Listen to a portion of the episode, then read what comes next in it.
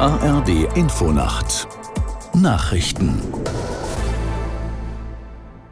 um 1 Uhr mit Gabriela Kühne. EU-Kommissionspräsidentin von der Leyen und die italienische Regierungschefin Meloni wollen sich heute gemeinsam ein Bild von der Lage auf Lampedusa machen.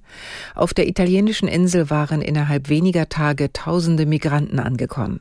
Aus der Nachrichtenredaktion Franziska Amler. Italiens Regierungschefin pocht auf ein Eingreifen der EU. Boote mit Geflüchteten sollen noch vor der Abfahrt in Nordafrika gestoppt werden. Falls nötig, müsse die Marine eingesetzt werden, sagte Meloni. Insbesondere Tunesien steht unter starkem Druck. Das Land soll von der EU eine Milliarde Euro erhalten, wenn es im Gegenzug die illegale Migration eindämmt. Kurz vor dem Besuch von der Leyen sind Sicherheitskräfte in Tunesien mit einem Großaufgebot gegen Migranten und Schlepper vorgegangen. Dabei sind nach Angaben haben der Regierung hunderte Migranten und zahlreiche Schlepper festgenommen worden.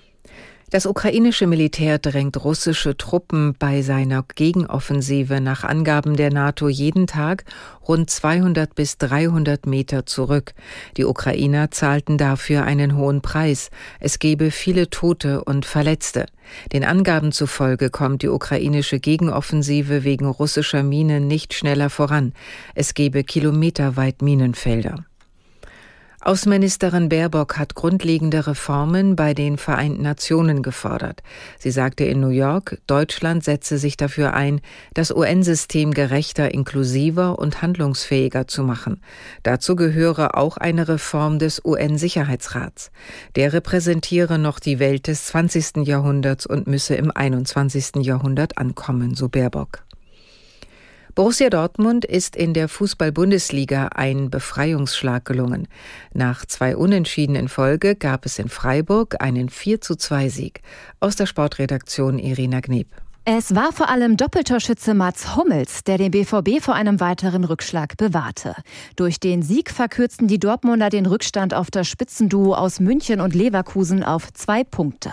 Nur einen Zählerrückstand hat Leipzig nach einem 3 zu 0 Sieg gegen Augsburg. Die Sachsen sind nun Dritter vor Stuttgart.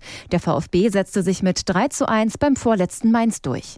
Im Abendspiel trennten sich Bochum und Frankfurt 1 zu 1. Außerdem feierte Wolfsburg einen 2 zu 1 Sieg Sieg gegen Union Berlin.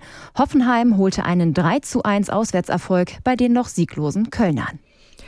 Und im Abendspiel der zweiten Liga gewann Schalke gegen Magdeburg mit 4 zu 3. Das waren die Nachrichten.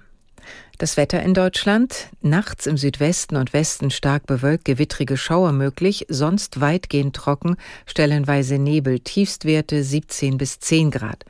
Am Tage nach Frühnebel an den Alpen wolkig, gewittrige Schauer möglich. Es ist 1.03 Uhr.